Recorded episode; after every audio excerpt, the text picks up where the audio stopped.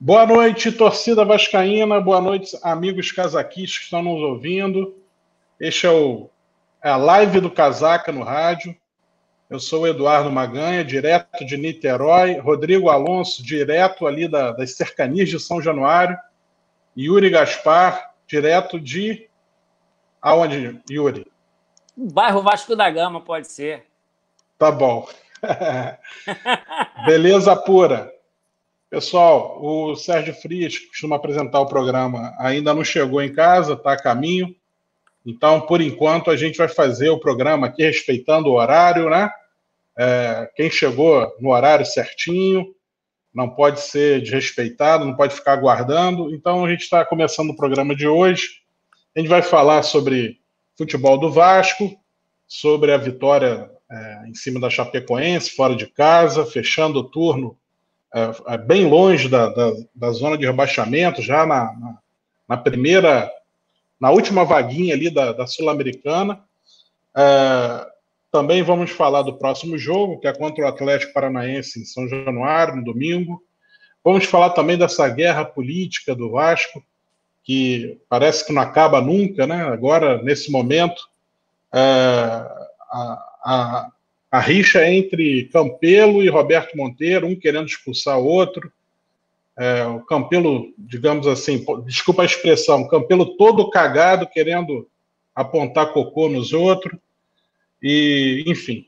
E também falaremos aí das, dos esportes amadores, das notícias do futsal, do futebol de base e os esportes olímpicos de uma forma geral. Vamos começar o programa de hoje com boa noite inicial do Yuri Gaspar. Vou te pedir aquele WhatsApp é, que a galera consegue mandar mensagem e também encorajar a galera aí a participar no nosso YouTube.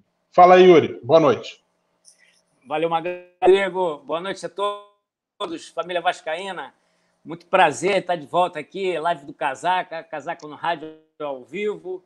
E com vitória do Vasco, muito melhor. A gente fica muito feliz. Graças a Deus, o Vascão ganhou um sufoco com aquele gol dos caras, né? A gente vai comentar isso bastante aí do jogo. É... Mas a gente tem base, base forte, tradição do Vasco, graças a Deus, Thales Magno. Estamos esperando o de Noel chegar, o magnífico, para a gente enaltecer sempre essa galera da base do Vasco. Moleque está fazendo a diferença, que ele arrebente muito, muito sucesso para você, Thales.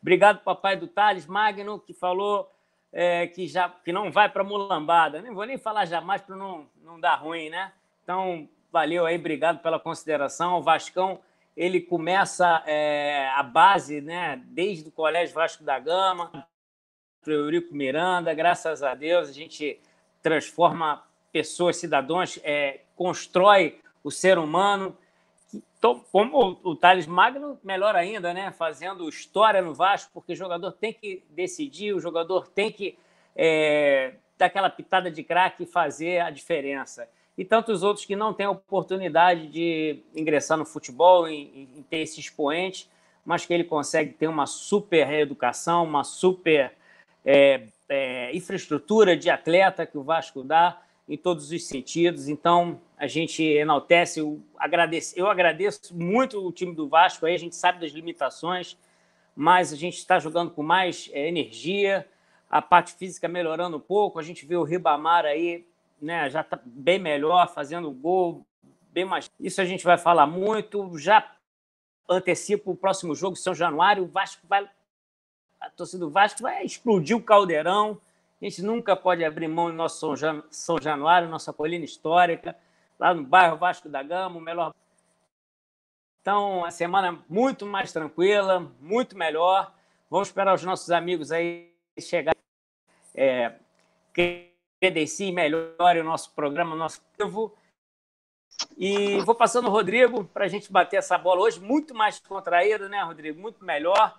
Gostei já aí do adesivo do casaca, do Vasco, do sócio. E vamos que vamos. Ah, Dom, Maganha, peraí.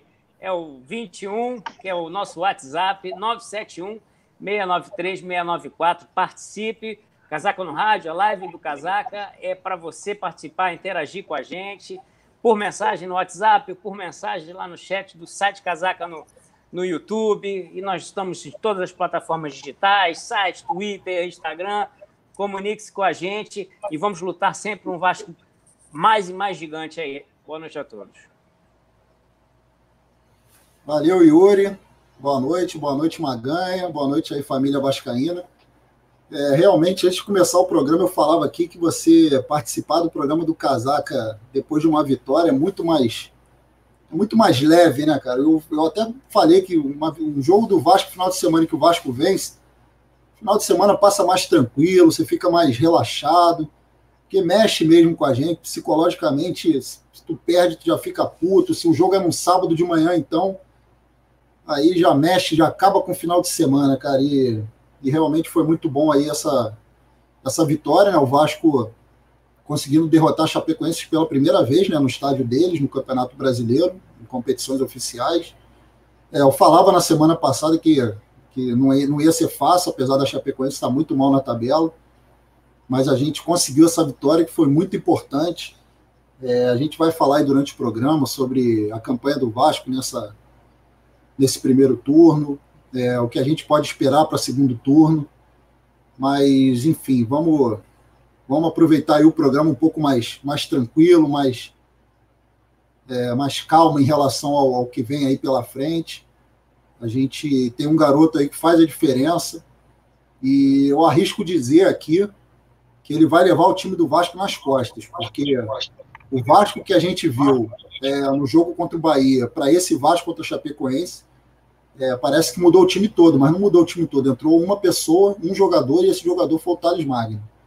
E, então, é, eu acho que eu posso dizer aqui, não sei se a torcida vocês comentem aí no YouTube, vocês acham que eu estou falando alguma besteira, ou se é se concordam comigo, mas o Thales vai, vai ser fundamental aí para essa campanha do Vasco nesse segundo turno para a gente passar mais tranquilo, né? Ou até a gente mesmo poder brigar uma posição um pouco mais acima na tabela.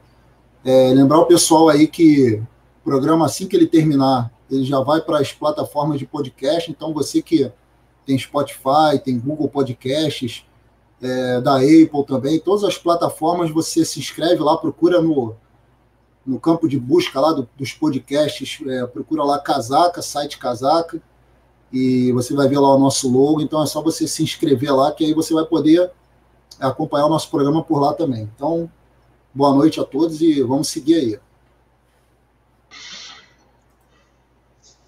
Beleza, Rodrigo. É, bom, a gente está com um pro probleminha técnico aqui. Eu acho que o, o, o Santana não está conseguindo é, participar. Vou colocar ele aqui só para testar. Beleza. Bom, gente está com É, o Dionoel realmente está tá ruim. Bom, a participação do Dionoel hoje está comprometida ali. Ó, a conexão dele não está muito boa. É, enfim. Nosso chat também aqui, a, do YouTube, não está também colocando as mensagens direto aqui na tela.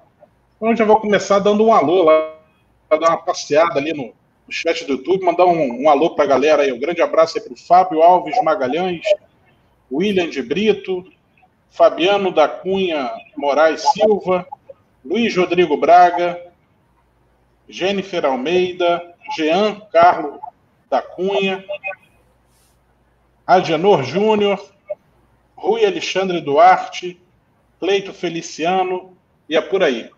Essa, aí, essa galera já está interagindo ali na, na nossa, na, no nosso chat do YouTube. Olha o Sérgio aí, e, ó. O Sérgio chegou. E também chegou agora o Sérgio aí, ó. Parece que Sérgio, chegou. o microfone aí, ó. O microfone. Mas eu fiquei com ciúmes, eu quero falar da galera do, do WhatsApp, hein? Valeu. A galera já está te mandando mensagem aí, Yuri? Já vários aqui. Pô, Augusto Aristides já está aí do Japão, sempre presente. Grande abraço aí, meu amigo. O cara que pedala, tem gatos, tudo lá no Japão. E sempre com a camisa do Vasco, torcendo e acompanhando sempre casaca no rádio. Temos também o Tássio, temos também. É... Ih, tem uma galera aqui.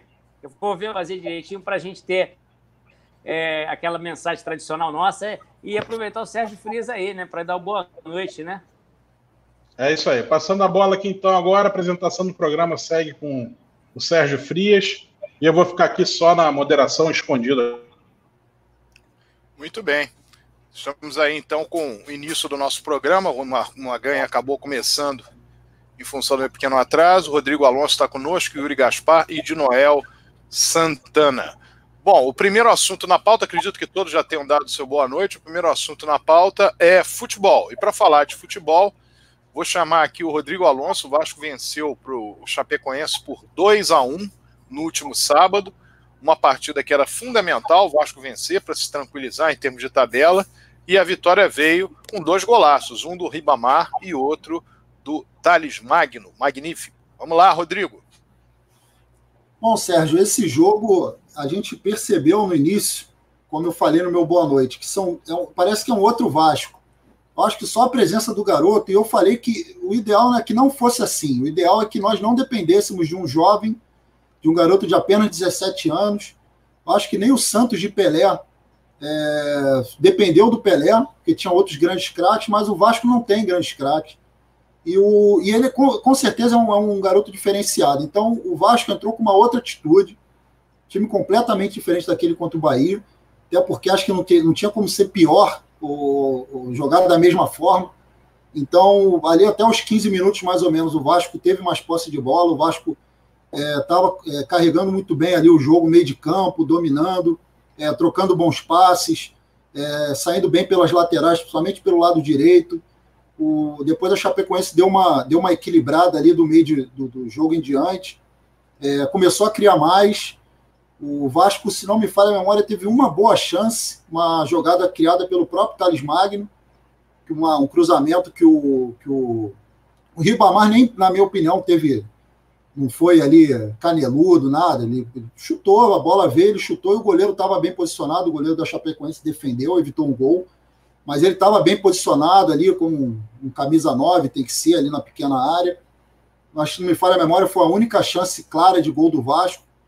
E a Chapecoense começou a equilibrar e começou a ter mais chances. É, fez o Fernando Miguel trabalhar no jogo. O Fernando Miguel tirou umas bolas ali que com certeza é, tinham a direção do gol.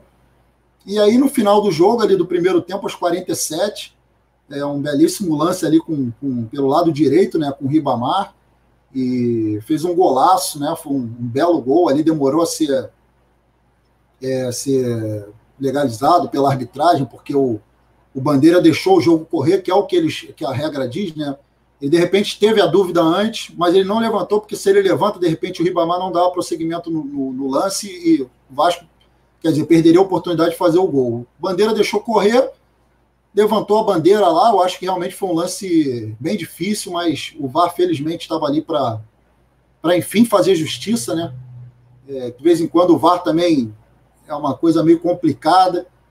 Mas, enfim, então o Vasco fez o primeiro gol ali, foi para o intervalo ganhando, né? Já dá uma tranquilidade maior.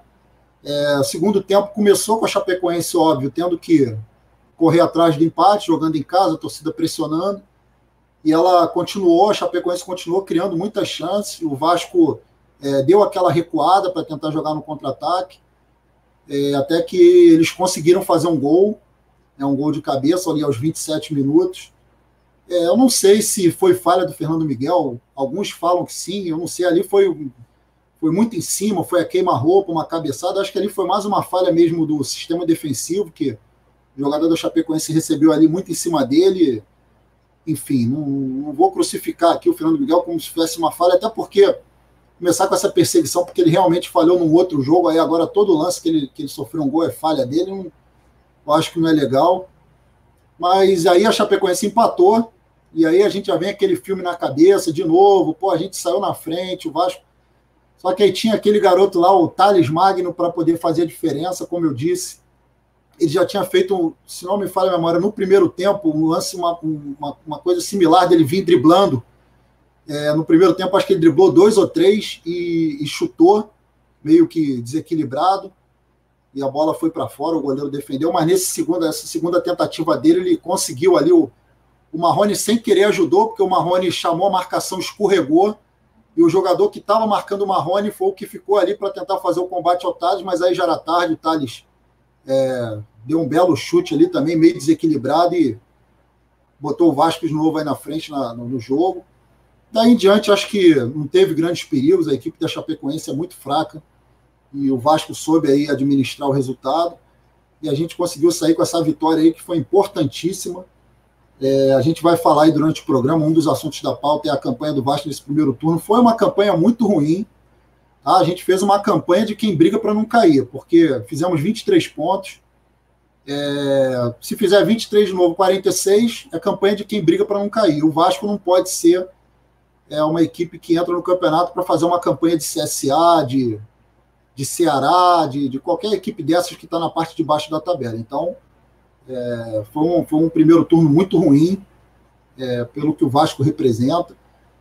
As pessoas até falam, estava conversando também antes de começar o programa com o Magan, o Magan falou, ah, mas aí eles vão querer lembrar, vão falar daquela campanha dos 13 pontos. Foi ridícula. A gente falou, eu cansei de falar aqui no programa, quando o Vasco foi arremessado para a Série B, o Vasco realmente fez um primeiro turno muito ruim, fez 13 pontos, só que o campeonato, eles são os dois turnos. E no segundo turno, o Vasco foi um outro Vasco. E aí começou a ser prejudicado toda aquela história que a gente já sabe, dos 14 pontos perdidos. Naquele campeonato, no primeiro turno, o Vasco foi prejudicado em apenas um ponto. E no segundo turno foram 14 pontos, foram 13 pontos que somaram 14 no total. Então, assim, a gente está criticando, mas quando a gente teve que criticar lá, a gente também falou que foi um primeiro turno muito ruim. E esse agora também não deixa de ser um primeiro turno ruim. Os 23 pontos está ali no limite.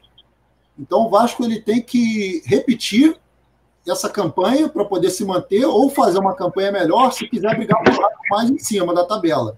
Hoje nós estamos lá na zona da classificação para a Sul-Americana. Eu acho que a gente pode se estabilizar ali o jogo com o Atlético Paranaense, o próximo jogo, é um jogo de confronto direto, porque eles têm 26, nós estamos com 23. O Vasco vencendo, o Vasco iguala, mas tem menos vitórias, então a gente continua ali atrás deles, mas aí começa a se consolidar na parte de cima da tabela.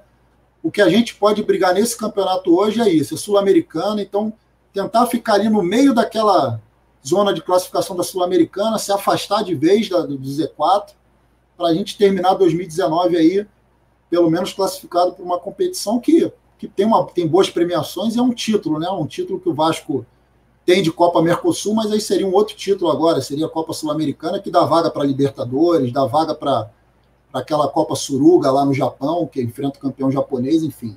Então é isso, é a gente, a nossa briga, eu acho que é isso que o presidente Campelo tem que vir a público falar. O Vasco vai brigar para se classificar para a Sul-Americana, não tem essa de Z4, não, a gente vai brigar pela Sul-Americana. E se der, se a gente conseguir ali, não sei, fazer um milagre, o Luxemburgo fazer um milagre, o Tari jogar cinco vezes mais do que ele está jogando, classificar o Vasco para a Libertadores, mas aí já é um pouco mais difícil. Né? Segue aí, Sérgio. Ok, Rodrigo. Lembrando que em relação a 2015, só retificando, foram três pontos no turno, dois pontos na partida contra o Internacional de Porto Alegre, São Januário, terceira rodada, um empate em 1 a 1 O Vasco teve dois pênaltis não marcados pela arbitragem, um em cima do Guinha Azul e outro um minuto depois em cima do Gilberto. E os, e os outros pontos perdidos pelo Vasco, o outro ponto perdido pelo Vasco foi contra o Sport em Pernambuco na sétima rodada. O Gilberto, quando a partida estava empatada em 1 a 1 sofreu uma cotovelada na cara e dentro da área, foi pênalti, inclusive ele saiu sangrando para fora do gramado, depois voltou e aquela partida terminaria com a vitória do esporte por 2 a 1 portanto foram três pontos no turno e 11 pontos no retorno. Bom, eu queria perguntar agora, já que o Rodrigo Alonso falou, só uma palhinha rápida a respeito do jogo contra o Chapecoense.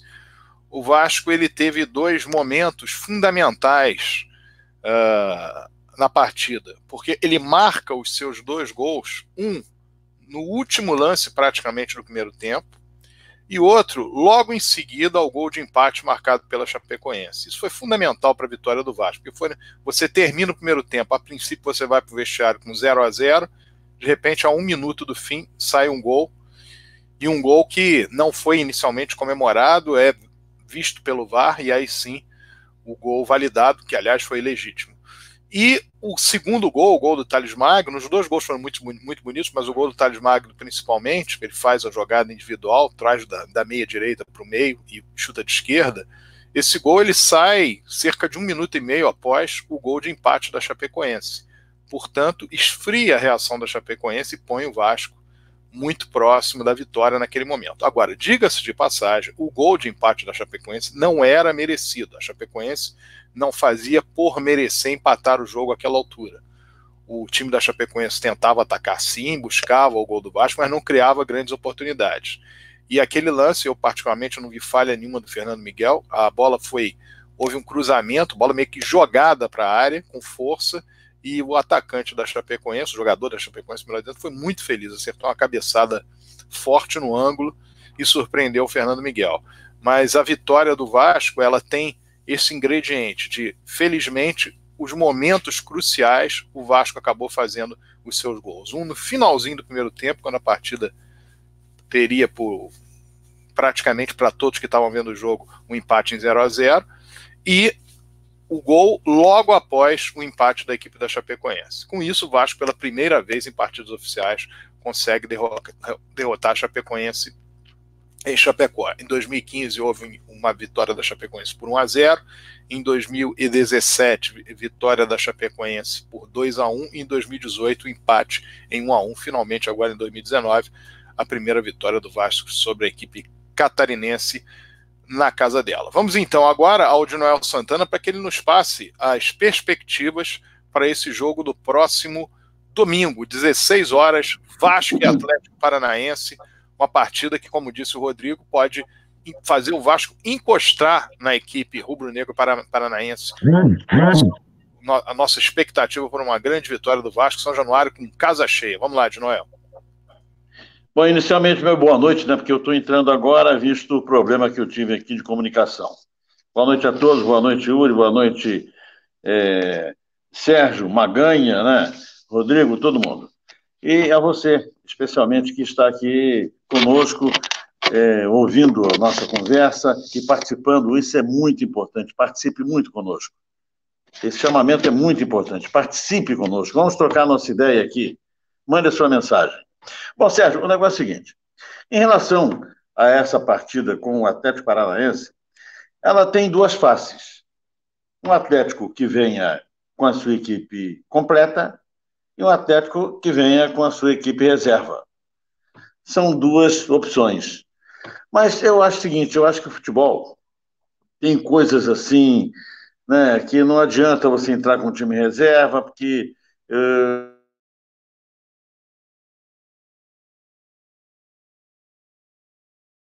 Acho que travou aí de novo hein, a conexão do, do de Noel. Bom, vou continuar aqui mais ou menos é, seguindo aí o raciocínio do de Noel é, e falar de, de alguns números que são, são importantes. O Vasco, ele teve essa campanha de primeiro turno, só teve duas vitórias como visitante. E o Atlético Paranaense também. O Atlético Paranaense, como visitante, não tem ido bem. O Atlético Paranaense se não me falha a memória, venceu o CSA como visitante e venceu mais uma equipe, agora eu não me recordo, mas eu acho que foi um dos que estão no topo da tabela, mas foram só duas vitórias. Então o Atlético Paranaense também não tem um bom desempenho como visitante. Eles têm a quantidade de pontos que eles têm, que eles conquistaram, foram jogos em casa. E essa diferença de três pontos para o Vasco é porque eles foram melhor em casa do que a gente. Nós perdemos para o Bahia. Se nós tivéssemos vencido o Bahia, nós estaríamos com 26 pontos também. Então, até pelo histórico, o Vasco contra o Atlético Paranaense sempre se dá bem em São Januário. É, eu acho que apesar do Atlético Paranaense ser uma equipe que hoje está melhor do que o Vasco no campeonato, está ali brigando, está em final de Copa do Brasil, está é, tá ali na parte de cima um pouco mais próximo ali do que a gente, uma diferença pequena, mas está ali na frente mas eu acho que o Vasco consegue até uma vitória. Se a gente fosse fazer uma análise antes, Chapecoense e Atlético Paranaense, dois adversários, eu diria que o Atlético Paranaense seria um adversário, nesse momento, mais fácil da gente conseguir uma vitória pelo fato de estar jogando em casa do que a própria Chapecoense. Então, como o Vasco teve uma atuação que a gente pode dizer de razoável para boa contra a Chapecoense, a gente, eu acho que com a torcida aí, o estádio lotando, provavelmente os ingressos já estão à venda aí para sócio, então provavelmente é amanhã ou depois de amanhã já deve ter esgotado. A torcida empurrando, eu acho que a gente vai conseguir sim uma, uma vitória aí contra eles. E como eu falei, para a gente começar a se estabilizar, é, se afastar de vez do Z4, a gente está cinco pontos né, do Z4. O, Fluzinho conseguiu uma vitória ali que, que colocou eles um pouco mais próximos da gente. Jogou o Cruzeiro no Z4 ali. Mas eu acho que se a gente conseguir botar aí uns 8 até 10 pontos para a zona de, de rebaixamento, a gente consegue aí seguir o campeonato mais, mais calma, né? Para não ficar com aquela pressão que a gente estava de, de, de, ficar fugindo da parte de baixo da tabela. Então, esse jogo é mais um jogo que é um jogo chave, confronto direto, um jogo que é uma equipe que, como eu disse, é uma equipe qualificada, mas que a gente pode conseguir essa vitória. E aí, seguir aí para cima e vamos ver adversário por adversário, tem que ser tratado como, como final. Segue aí, de Noel. É, mais ou menos, quer dizer, eu, eu fui interromper a minha comunicação com vocês e a de vocês para comigo. Mas eu penso mais ou menos isso mesmo. Eu ia dizendo que o jogo tem duas faces. Né? Uma face que é eles que venham com, se vierem com o time titular e outra se vierem com o time reserva.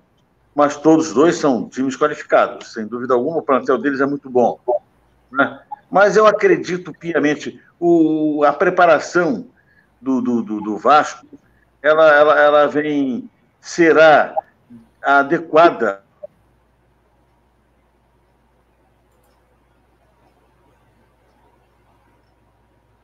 Travou de novo aí, hein? Bom, alguém quer comentar? Sérgio quer falar alguma coisa sobre o jogo? Bom, vamos então aproveitar que o Joel Santana teve mais um problema aí de comunicação, falar sobre essa partida do próximo domingo. O Atlético Paranaense joga no meio de semana pela Copa do Brasil, a decisão contra o Internacional de Porto Alegre, tem a vantagem de ter vencido a primeira partida em casa por 1 a 0 mas está evidentemente que está em aberto ainda essa decisão, e não se sabe qual vai ser a postura da comissão técnica do Atlético, da sua diretoria, em relação ao jogo do próximo domingo, em o Atlético sendo campeão ou em o Atlético perdendo a final. Nós não sabemos, não temos ideia de como é que vai se portar em relação ao time que apresentará em campo. No primeiro turno, o Atlético Paranaense venceu com extrema facilidade o Vasco Paraná na primeira rodada por 4 a 1 Agora a história é diferente, o jogo é em São Januário. O Atlético Paranaense jamais venceu o Vasco na cidade do Rio de Janeiro em competições oficiais. Todas elas o Atlético Paranaense ou perdeu ou empatou. Então é uma grande oportunidade para o Vasco conseguir sua vitória. É importante também nós destacarmos que o Vasco hoje, como 12 lugar no Campeonato Brasileiro, ele está na zona da, da Sul-Americana e deve buscar permanecer nela, deve buscar olhar para cima e não ficar com aquele discurso do Vanderlei Luxemburgo, estamos aqui brigando para não cair, etc. Que o time é limitado é, que a responsabilidade é dele de num time limitado não ter pedido as contratações, inclusive com sua influência junto ao mercado, com a possibilidade de jogadores virem através da sua indicação, não fez isso. O Vasco corre um risco, correu um risco, ainda corre pela pontuação que tem na tabela, e isso, de fato, leva a que discursos convenientes como esse feito por ele e que tem sido feito por ele passe para a torcida do Vasco como se fosse uma realidade, ou seja, um clube como o Vasco, que tem a folha salarial que tem, que tem a torcida que possui e a camisa que possui, um clube que há dois anos estava classificado à Taça Libertadores da América, brigando por ela e classificado, de repente, em dois anos, fala como se o Vasco tivesse um, um fosse um clube de quinta categoria, que quase caiu ano passado e que estaria brigando para não cair esse ano. Seriam dois anos consecutivos. Não faz sentido nenhum, não era para ser assim, e nós somos totalmente contra esse tipo de procedimento do treinador do Vasco, como também a omissão absoluta da diretoria no que diz respeito a isso. O jogo do próximo domingo, em se tratando de tradição, é um jogo que o Atlético Paranaense terá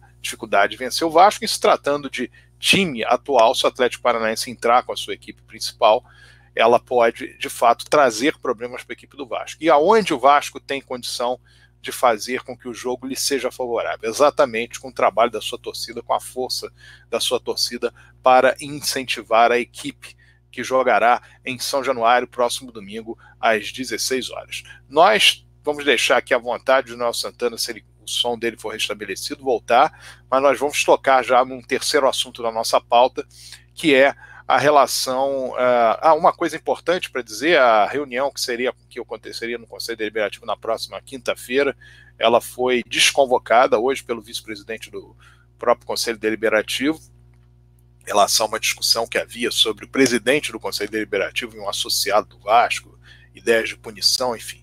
Isso está posto abaixo e nós esperamos de fato que seja esse o caminho e que esse tipo de discussão, que é uma discussão muito pequena, que ela não fique passando uh, para esse nível, digamos assim, porque o presidente do Vasco ele tem muito mais coisa para se preocupar do que esse tipo de discussão que é fundamentalmente política.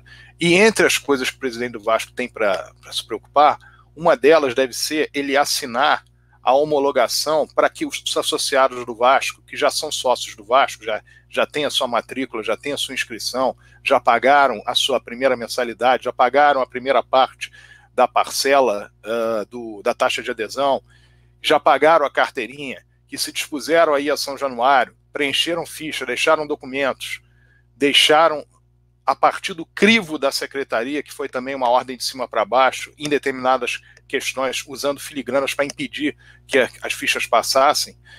Esse tipo de ação que foi feito por, por, por, essas pessoas que querem se tornar sócios do Vasco, e obviamente se tornaram sócios do Vasco há um, dois meses depois do, do período em que foi baixada a taxa de adesão, obviamente que elas entraram de sócio do Vasco, porque elas pretendem votar na eleição de 2020. Então está ficando muito feio para o presidente do Vasco.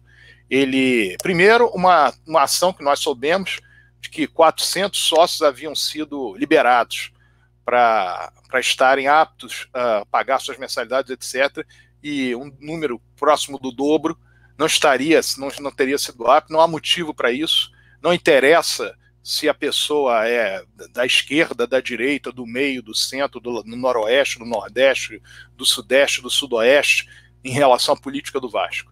Interessa é que ela entrou como associada do Vasco de forma absolutamente regular. Esse é o primeiro ponto. Segundo ponto, surgiram aí boatos com relação a número de propostas assinadas de sócios. Sócios devem ser elogiados, no meu caso, por exemplo, que assinei com certeza mais de 100 propostas, queria ter assinado muito mais. Inclusive, isso é para a instituição importante, que tem um sócio, no caso, no meu caso, mais ainda, um sócio benemérito do clube, que assine propostas e que essas propostas elas façam com que nós tenhamos novos sócios no Vasco. Se os sócios vão continuar fazendo seus pagamentos, se não vão, se vão uh, desistir no meio do caminho, nós buscamos em 2013 que esses que os associados do Vasco entrassem. Nós temos hoje aí uma chapa montada no casaca, se nós quiséssemos, para uma eleição, exatamente pelo fato de pessoas pagam suas mensalidades de 2013 para cá. Então, não tem cabimento nenhum esse tipo de argumentação, não tem cabimento nenhum outro tipo de argumentação com relação ao sócio né, do grupo A, do grupo B, do grupo C. Todos os sócios têm que ser, todos os, os torcedores do Vasco que entraram na qualidade de sócio têm que ser, têm que ser liberados seus pagamentos, que a diretoria do Vasco não libera, que haja o pagamento, tem que liberar as carteirinhas de todos eles. O que está se fazendo, no caso, com relação aos sócios, aos associados do Vasco, já associados do Vasco, o presidente Alexandre Campelo, quando estava em campanha em 2017, ele dizia: Poxa, mas o, os, os, associados não recebem boletos, isso é um problema da diretoria, no caso, da diretoria anterior, comandada pelo presidente Eurico Miranda. E o que faz essa direção? Desde o primeiro dia em que ela adentrou no Clube de Regatas Vasco da Gama, fundamentalmente após a mudança de secretaria, o Vasco não manda boleto para ninguém e agora dificulta, inclusive, o pagamento na internet para aqueles, aquelas pessoas que entraram em agosto, querem pagar a mensalidade de setembro, entraram em setembro, querem pagar a mensalidade de outubro, entraram em julho, querem pagar de setembro ou de outubro. Não tem cabimento nenhum. Isso é uma ação claramente política de quem não gostou do fato, do fato de ter uma série de sócios entrados, provavelmente com esse tratamento dado a eles, evidentemente que não para votar na própria administração. E o que se faz com relação a isso é um desrespeito às pessoas, é um desrespeito àquelas pessoas que entraram e está se querendo fazer também, querendo se desrespeitar as pessoas que proporcionaram que aquelas pessoas entrassem. Outra coisa, se houve qualquer tipo de pagamento com relação a pessoas que entraram no quadro social, no que diz respeito à taxa de adesão, no que diz respeito a qualquer coisa inerente a isso, da primeira parcela, também não há problema algum. Se as pessoas quiserem bancar, eu banco, e vou dizendo logo para a direção do Vasco, eu banco um, um correligionário desde que ele entrou no Vasco em 2013. Isso é problema meu. Se eu quisesse fazer isso com 10, 20, era problema meu. Isso não é problema da direção do Vasco. O problema da direção do Vasco é cobrar as mensalidades e cumprir o estatuto. Cumprindo o estatuto, que não vem cumprindo com relação àquelas pessoas que querem pagarem, estão atrasados no caso dos sócios proprietários e também no caso dos sócios gerais, não está cumprindo o estatuto, claramente não está cumprindo. Não adianta achar que teve uma, uma reunião de conselho deliberativo e houve uma votação que pode ser descumprido o estatuto ou que pode se deliberar algo numa reunião de conselho deliberativo que infringe o estatuto, também não pode ser feito. Isso tudo está errado as coisas estão sendo feitas de maneira absolutamente fora daquilo que, que, que, o Estatuto manda, e o desrespeito às pessoas também tem sido notório. Evidentemente, as pessoas que entraram como associados do Vasco querem ir aos Jogos do Vasco, na social do Vasco, querem comprar o seu ingresso com preço uh, mais barato, uns deixaram de ser sócio torcedor no momento que adentraram no Clube de Regatas Vasco da Gama, porque tiveram um gasto, evidentemente, o gasto do, da primeira mensalidade, o gasto da primeira parte parcela da taxa de adesão, o gasto da carteirinha, e todas essas pessoas estão sendo desrespeitadas pela direção do Vasco. Essa é, esse é o recado, esse, não há outra coisa a ser feita, e essa demora me parece proposital, nos parece que é para ver se as pessoas desistem de ser sócias do Vasco, e qualquer tipo de ação que venha a deixar de colocar qualquer pessoa dentro do quadro social, uma vez que 400 foram postas, é simples pre preconceito. E preconceito não está dentro da legislação brasileira aceito, independentemente daquilo que diz o Estatuto do Vasco. Então, diferentemente daquilo que tem sido pregado ou praguejado nos corredores de São Januário, todos aqueles associados que tiveram condição de efetuar o seu pagamento, ou foram feitos, ou foram feitos pagamentos, ou foi feito pagamento terceiro para reembolso posterior, ou pagamento de parte da taxa de adesão, o que seja, isso não é problema da administração do Vasco. O problema da administração do Vasco é ela receber na secretaria, olhar os dados da pessoa, ver se está tudo certinho, tá, estando tudo certinho, o, a questão de, de, de, comprovante de residência, a questão inerente a, a CPF, identidade, preenchimento da ficha, assinatura, etc., todas as filigranas que perpassaram essa, esse, esse filtro. Isso tudo feito, a administração do Vasco deve única e exclusivamente homologar. Mais nada, homologar. Qualquer coisa diferente disso está infringindo princípios básicos. Entre eles, está se cometendo um ato, um ato, fique muito claro isso, de preconceito. Preconceito. Simples assim. Preconceito conceito. Não é problema do Vasco da onde vem cada recebimento de cada sócio. Não é problema do Vasco. O problema do Vasco é receber o dinheiro e, em recebendo o dinheiro, fazer com que se cumpra o estatuto no que diz respeito aos direitos do sócio. Mais nada. Essa direção já tentou fazer uma manobra política no Conselho Deliberativo, há duas reuniões passadas, dizendo que queria que o associado do Vasco passasse a ser a ter a possibilidade de pagar a taxa de adesão de 750 reais a partir de 1 de outubro desse ano. Qual era a justificativa para isso? A justificativa era que em 1 de outubro as pessoas não poderiam votar nas próximas eleições. Saiu de dentro do Vasco informações durante o período de associação que até o dia 15 de agosto estaria liberado, como se fosse algo que a direção do Vasco pudesse escolher e não a junta deliberativa que devesse dizer qual é a data da eleição. Não é a diretoria administrativa que marca a data. É a junta deliberativa, após encerrar os trabalhos, que faz com que a data seja marcada. É um outro erro que tem acontecido dentro da direção do Vasco. E uma série de pessoas se queixam muitas delas que nós incentivamos a que pusesse, a que, a que fossem, fossem postas no quadro social. E as pessoas se queixam que já pagaram, que já entraram com a primeira mensalidade, entraram com o pagamento da carteirinha, cumpriram aquilo que era para ser cumprido, passaram algumas delas por situações chatas dentro da, da Secretaria do Vasco, de levar, ter que levar, levar uma ficha, aí ter que levar de novo outra ficha, inclusive pessoas fora do Rio de Janeiro, e o que a direção do Vasco tem que fazer é simplesmente homologar isso, mais nada. Mais nada. O que está fazendo diferente disso está fazendo errado. Está fazendo politicagem. Nada além de politicagem. E tem que caber o princípio da igualdade. Se as pessoas estão lá, todas elas cumpriram o mesmo trâmite, não pode deixar 400 pessoas dentro, 500 fora, 300 eu vou ver depois. Ah, houve a assinatura de um proponente de 586 fichas. E daí? E daí? O proponente pode, na qualidade de sócio do Vasco, em dia com as suas obrigações, ou sócio remido no caso, ou no meu caso, mais ainda como sócio benemérito do Vasco. Sócio benemérito é aquele sócio que jamais tirou do Vasco. É aquele que já pôs no Vasco e jamais tirou no Vasco. No meu caso, isso é absolutamente claro. Jamais tirou, vou repetir, jamais tirou do Vasco e já e pôs muito no Vasco. Do seu trabalho e também da possibilidade, dentro da possibilidade financeira, do que pode ser feito. Então, isso é mais ainda motivo para que o, a, a inscrição do associado seja feita. Ah, mas o associado tem problema A, B ou C. Espera ver se ele vai pagar, se ele não vai pagar. Ah, mas ele é uma pessoa que eu não gosto. Ok, espero ver se ele vai descumprir alguma coisa do estatuto e pronto, elimina. Elimina não. Elimina, no caso, aí, dentro de uma, de uma lógica de estatutária.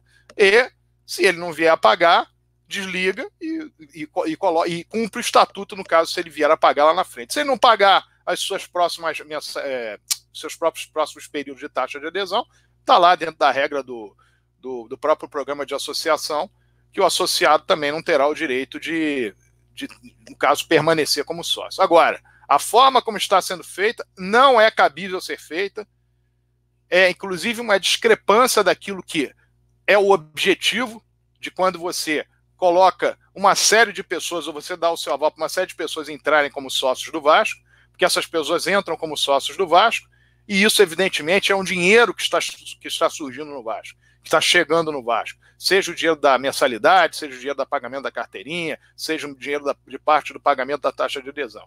Então, o que se faz não tem cabimento algum e não deveria haver nem perto de manifestações de que estamos analisando, não há mais nada para analisar. É olhar, ver se os dados estão ali corretos, acabou e homologa, não tem mais o que discutir. Até porque já foi feito com alguns.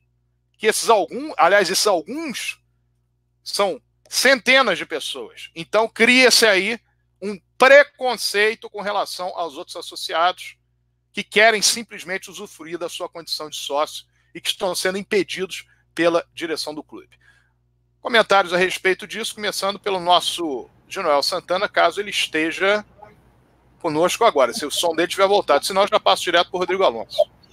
Sérgio, eu queria te fazer uma pergunta. É, você pode me ajudar aí, que você está mais inteirado com essa parte aí da política do Vasco. No, em 2018 teve uma anistia. Que, que, o que, que é anistia? É aquele cara que está muito tempo sem pagar, e a gente teve até umas discussões aí, alguns programas atrás a gente falou sobre isso, sobre o sócio que fica muito tempo sem pagar, ele é eliminado do quadro social, não é eliminado, aí tem a direção dá uma interpretação para o estatuto.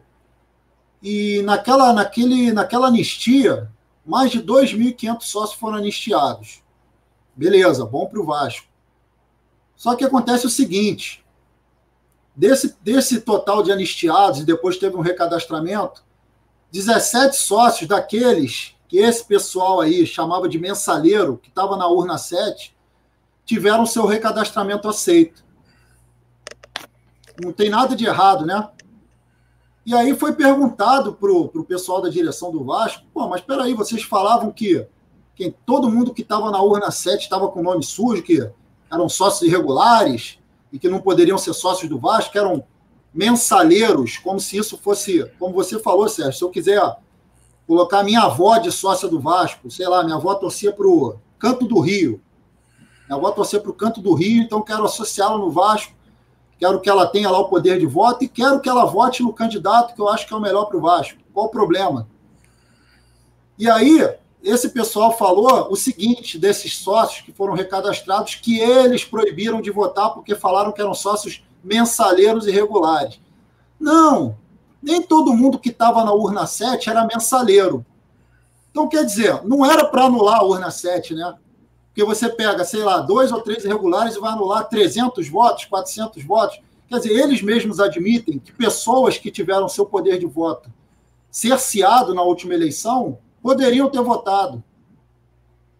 E eu acho muito mais lícito, muito mais, mais limpo o cara que está entrando pela primeira vez, está lá, entrou de sócio, pagou lá as suas cinco prestações lá de, de vai pagar as cinco prestações lá de da inscrição, vai pagar suas mensalidades. Quer dizer, para esses cria-se um problema. Agora, para aqueles que esse pessoal mesmo apontou dele e falou que eram sócios irregulares, foi mais fácil. Quer dizer, desses 2.500, Sérgio, te pergunto, você acha que tem alguma coisa errada ou não? Está tudo certo? Essa anistia. Você achou que a quantidade de pessoas que voltaram a pagar foi uma quantidade acima do normal? Esclarece aí um pouco para a gente aí sobre esse assunto. Bom, nós temos aí no caso da anistia uma questão que as pessoas do Vasco nem viam as caras daqueles que, que foram anistiados, não sabiam de onde vinha, a coisa vinha muitas vezes pela internet, não se sabia, inclusive, se aquelas pessoas, quantas mensalidades pagavam, se não pagava o clube há 10 anos, enfim. Mas não houve nenhum problema, houve a anistia feita sem nenhum tipo de critério. E agora o que se faz é claro que é um movimento político, é um movimento político de quem não pode fazer movimento político, que é a direção do Vasco porque ela foi amplamente derrotada no Conselho Deliberativo, com menos de 20 votos, com relação à entrada de novos sócios, com a taxa de adesão de 750 reais a partir de 1 de julho e não de 1 de outubro. Então, o que se faz, o que se tenta fazer, é simplesmente um ato de politicagem, desrespeitando o próprio princípio da igualdade das pessoas. Há um preconceito muito claro. Preconceito muito claro essa dificuldade que existe de aprovação de uma coisa que é basicamente assinar, depois de ter havido, de ter havido o filtro que foi feito na secretaria do clube.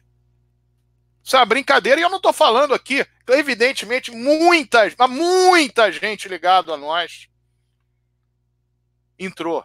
Muita gente. Mas também entraram de outros grupos. E qual é o problema? Ah, mas não entraram porque não, não entraram para votar na administração do clube. Menos ainda vão querer votar dentro da possibilidade que existe. A possibilidade de das pessoas perceberem que umas são aceitas, outras não são aceitas. Com que, com que critério? Não pagaram? Todas não pagaram? Ah, mas oh, um amigo do pagou do, do outro. E daí? Ah, mas é que aquele, aquele rapaz ali, ele pagou a mensalidade, mas o outro pagou a carteira. E daí? O dinheiro não entrou? Entrou. Aliás, poderia entrar em dinheiro. Não entra em dinheiro porque a direção do Vasco descumpre a lei quando não aceita pagamento em dinheiro na secretaria. Descumpre a lei. Então, os descumprimentos são inúmeros e o pior deles todos tem sido essa manifesta ação preconceituosa. Preconceituosa. Não interessa qual é a faixa salarial que a pessoa tem, não interessa qual é a condição social, interessa se o dinheiro entrou no Vasco. E qualquer pessoa que pense em votar terá que pagar 16 a 17 mensalidades até novembro do ano que vem além da carteirinha que pagou. Ainda há parcelas de taxa de adesão para ampla maioria. E o que tem que fazer a direção do Vasco é simplesmente deixar essas pessoas em paz, com a possibilidade de usufruir daquilo que tem a, a qualidade do sócio. Porque senão já começa muito errado o que deveria ser uma, uma espécie de boas-vindas da direção do Vasco aos associados. Não faz sentido nenhum. Está completamente errado. Os caminhos que estão sendo utilizados são caminhos que denotam preconceito e que acabam por transformar um ato que trouxe verba para o Vasco e que trará verba para o Vasco no decorrer de muito tempo, porque não só os sócios querem votar para as eleições, como muitos deles vão querer permanecer no quadro social do Vasco. Isso é importante para o Vasco. E tudo isso está sendo tratado pela diretoria com desdém e com politicagem. Então, que se faça normalmente para que não continue essa vergonha que está proporcionada pela direção do Vasco, usando de preconceito com sócios, pior ainda, de preconceito com proponentes, pelo que eu fiquei sabendo. Que eu espero que não seja verdade. E que, além disso,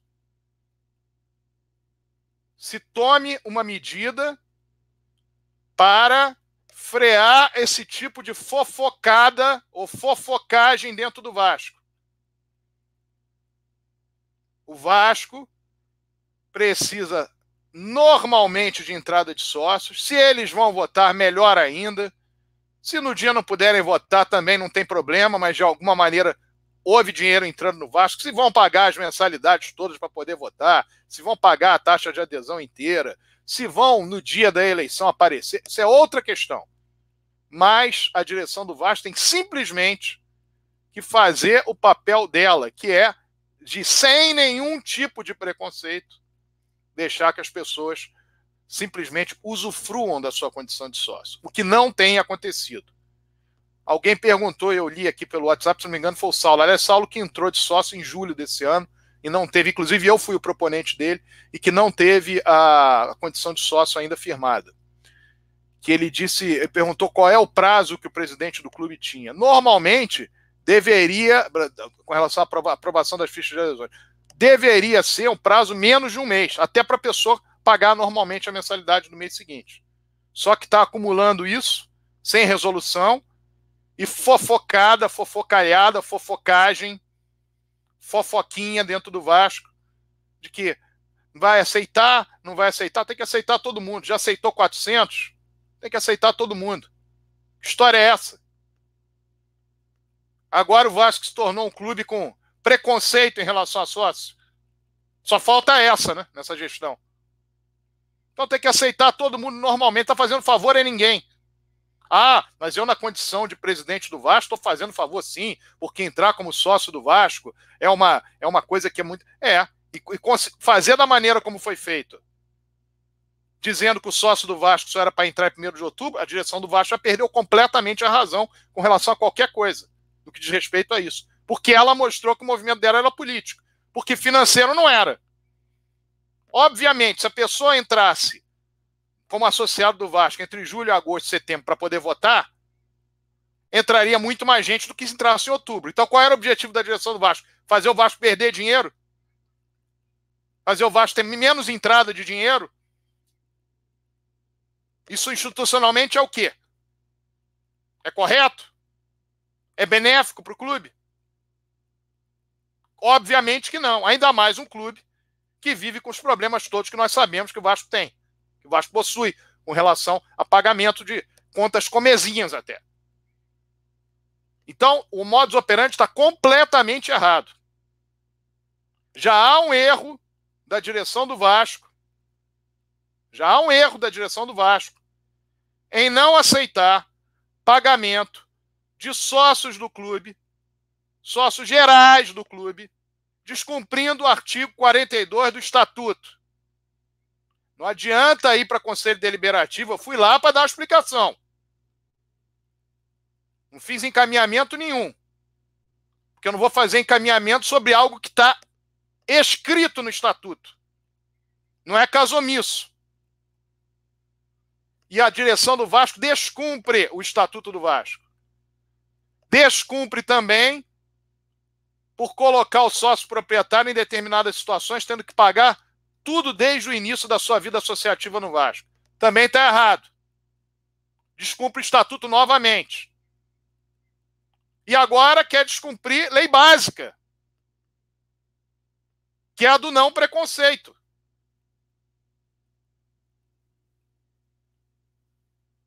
Você não pode. Pessoas que entram, pagam o mesmo valor, passam pelo mesmo crivo, assinam uma ficha, deixam documentos, comprovante de residência, vão ao clube, hoje fora, vão os proponentes no lugar delas, cumpre a regra que foi estabelecida, faz o pagamento. Ah, essas eu aceito, essas eu não aceito. Essas eu não aceito porque tantas foram assinadas por não sei quem, tantas foram assinadas por não sei mais quem. Não há cabimento. Não há cabimento. Ah, e as pessoas que entraram? Mais de mil pessoas. O objetivo delas é eleitoral? Claro que é eleitoral. Também é eleitoral. Mas elas querem ver o jogo do Vasco, com ingresso 50% de desconto. Querem ir a social do Vasco. Podem querer frequentar uma outra sede do Vasco. Podem pleitear daqui a cinco anos serem conselheiras do Vasco. Podem pleitear uma remissão daqui a 25 anos. E daí? Por que essas pessoas têm tratamentos diferentes entre uma e outra? E mais, para aqueles que desconhecem a história do Vasco, e muitos que estão aí desconhecem, principalmente dentro da direção do Vasco, até porque muitos não são Vasco de raiz, ou pelo menos um não é. Esse tipo de movimento é de se fazer elogio e não crítica. Ah, mas está fazendo porque quer ganhar a eleição. E daí? E daí? Depois que ganha a eleição, ou que perde a eleição, a pessoa vai continuar pagando ou deixar de continuar pagando. E daí?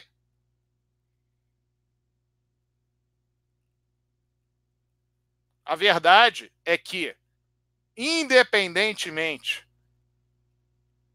de status social, independentemente de situação financeira, independentemente de qualquer outro preconceito que eu não quero nem pensar que possa ser, ou que possa ocorrer dentro da administração do Vasco, todos têm o direito de se tornarem sócios do Vasco. O Vasco não é o country club vai escolher a bola preta ou a bola branca. Acho que é um clube do povo. Do povo! E isso que está acontecendo é preconceito. E que, evidentemente, pode trazer consequências para o próprio clube, atuando da maneira que está. Que isso fique claro, que as medidas corretas sejam tomadas. E já sabedores, nós colocamos muita gente, muita gente nesse período. Muita gente. E se há ainda a possibilidade de pessoas que nós pusemos pensar na hipótese de vamos ver como é que essa direção do Vasco se porta até as eleições do ano que vem, vamos ver quais são as coisas que vão acontecer. Cada dia que passa vai diminuindo possibilidade qualquer. Porque as pessoas não estão gostando da forma como estão sendo tratadas pela direção do Vasco. Que é imperdoável no que diz respeito àquelas pessoas que adentraram no quadro social do Vasco e que estão sendo impedidas de usufruir da sua condição de sócio. Isso está acontecendo e não tem cabimento nenhum. Bom, esse assunto está, creio eu que, devidamente elucidado. Vamos agora à parte final, no caso, que é do Rodrigo Alonso e do Yuri Gaspar, no que diz respeito tanto às visões de base quanto aos esportes olímpicos, esportes amadores, começando pelo Rodrigo Alonso. Bom, Sérgio, vamos lá. É, Quarta-feira, Brasileirão Sub-20, confronto contra o Fluzinho. O Vasco venceu por 2 a 1 de virada. Gols de Vinícius e Miranda. É, Copa do Brasil Sub-17, jogo de ida da semifinal lá no Pacaembu. O Vasco acabou sendo derrotado pelo São Paulo por 3 a 1 O gol vascaíno foi feito pelo Juan. O jogo de volta é nessa quarta-feira agora em São Januário. Então, torcedor do Vasco que puder aí dar uma força para a garotada do Sub-17, e tentar reverter esse resultado e se classificar para a final da Copa do Brasil Sub-17. Na sexta-feira, o torneio OPG Sub-20, o Vasco enfrentou novamente o Fluzinho, uma nova vitória por 2 a 0, gols de Juninho e Caio Lopes. E com esse resultado, a gente se classificou aí para a final do torneio OPG. O rival vai ser o Urubu. No sábado, dois confrontos contra Cabo Friense pela Taça Rio, categorias sub-15 e sub-17 no Sub-15 um 6 a 0 do Vasco, gols de Ícaro, João Wesley, Molim, Matheus e Vitor duas vezes. E o Sub-17, outra goleada, 4 a 0 gols de Vieira, Guilherme Nascimento, Gustavo e Matheus. Segue aí com os esportes olímpicos, Yuri. Valeu, Rodrigo, muito obrigado. Vamos aqui aos destaques dos esportes olímpicos, os demais esportes do Vasco. O Vascão é gigante em todas as modalidades. Precisamos da nossa bandeira sempre em cima do pódio, todas as modalidades esportivas e, e quiçá tudo, né? Bom, futebol de mesa, o nosso Vascaíno Rodolfo é campeão de Master da primeira divisão da Copa do Brasil na modalidade 12 toques. Então, futebol de mesa, Vascão sempre levantando aí o caneco. Parabéns, Rodolfo, campeoníssimo aí. Falando em campeoníssimo, é, nós temos também a, na natação paralímpica, Joana Neves, representando muito bem o Brasil nos 50 borboleta classe S5 no Mundial. Parabéns, campeoníssima Joana Neves, superação ao máximo aí na nossa galera da para, Paralímpica. Voltando aqui para o Vasco, o boliche. Vasco é campeão de é, brasileiro de tercetos em Brasília. Parabéns à galera da equipe do boliche. Beach Soccer. O Vasco venceu o Cerro Portem por 7 a 4 e termina em primeiro lugar na fase Libertadores, líder do grupo. Então, parabéns ao futebol de praia do Vasco. Beach Soccer, sempre aí a galera do Jorginho e, e e, e toda a continuidade aí que está tendo no futebol de praia. E para finalizar, handball de praia, a Beatriz Correia é convocada para a seleção lá no Catar, World Beach Games do Catar. Então, boa sorte lá, galera, a Beatriz do handball. E vamos que vamos aí. Segue, Sérgio. Muito bem. O Yuri já me passou as mensagens dos nossos ouvintes aqui, Yuri?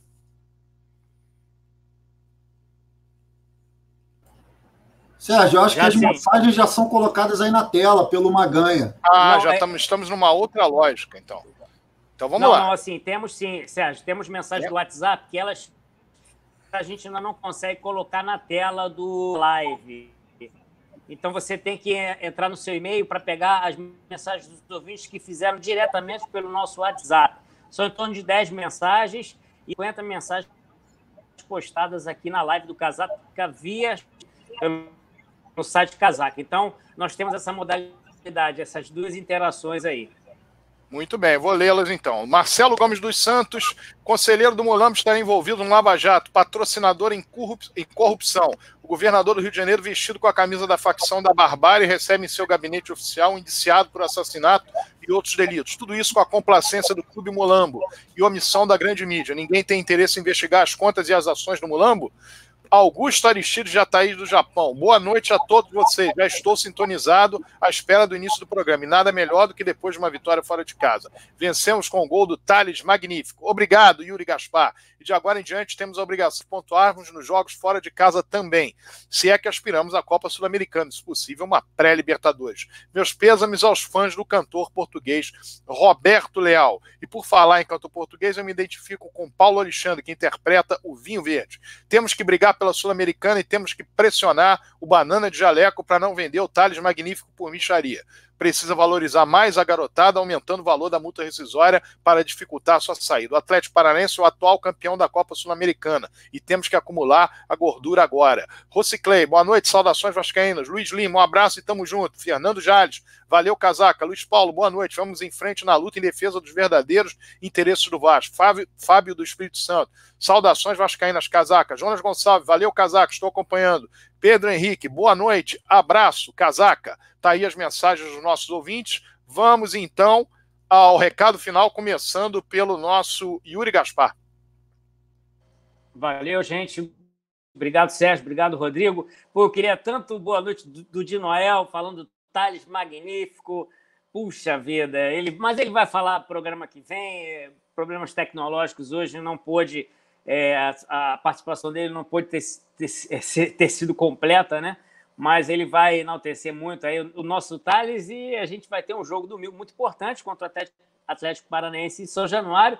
Então, que a nossa joia, a nossa base forte aí arrebente não só ele, mas como todos os demais. Que a gente traga uma belíssima, consiga uma belíssima vitória para a nossa alegria de novo da semana, porque é muito bom ganhar, a gente merece e, enfim, e deixar esses problemas aí da diretoria, né, que está fazendo é, enfim, né? Não paga o funcionário, não paga nada, não, não defende o Vasco como deveria defender, não contrata como a gente merece, enfim, N problemas que ela faz, até impedindo sócios aí, isso gera mais desconforto para ela mesmo.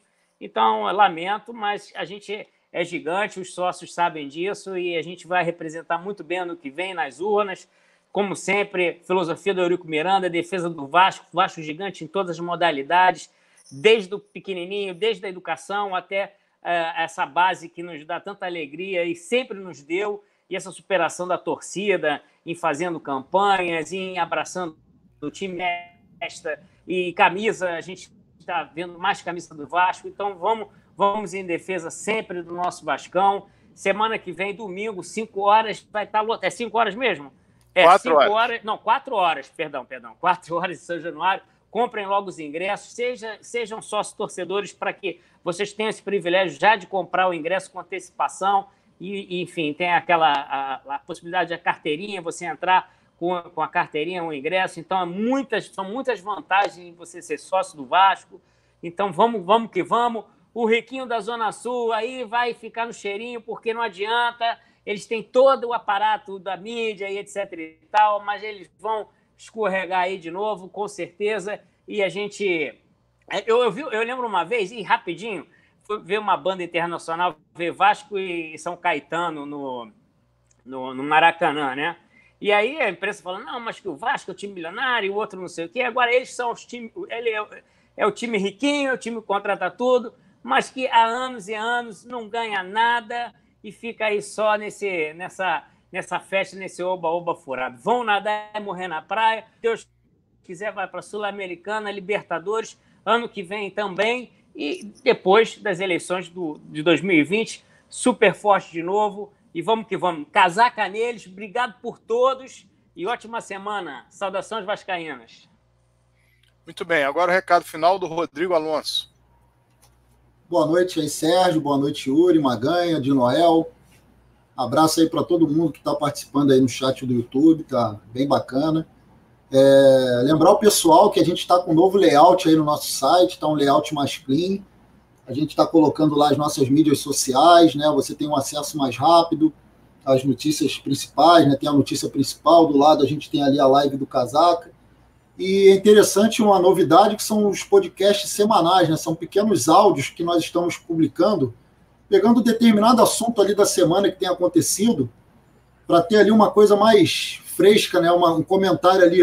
Você não tem que esperar até a segunda-feira para ouvir um comentário de um acontecido na terça passada. Então, é, ficou bem legal ali. A gente já tem dois, dois podcasts ali, o do Sérgio falando sobre as declarações do Luxemburgo e a omissão da direção né, em relação a, essa questão de qual seria o, o, objetivo do Vasco no campeonato.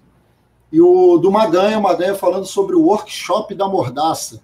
É um workshop aí da direção fez com seus funcionários para eles não, não espalharem aí, não, não divulgarem atrasos de salário, enfim. Tá bem interessante aí. Então, surgindo aí notícias durante a semana. A gente mantém aí o nosso, nosso espectador aí atualizado. E isso também, esses podcasts curtos também estão indo para nossas plataformas de podcast, tá? Então, novamente, Spotify, Google Podcasts, da Apple.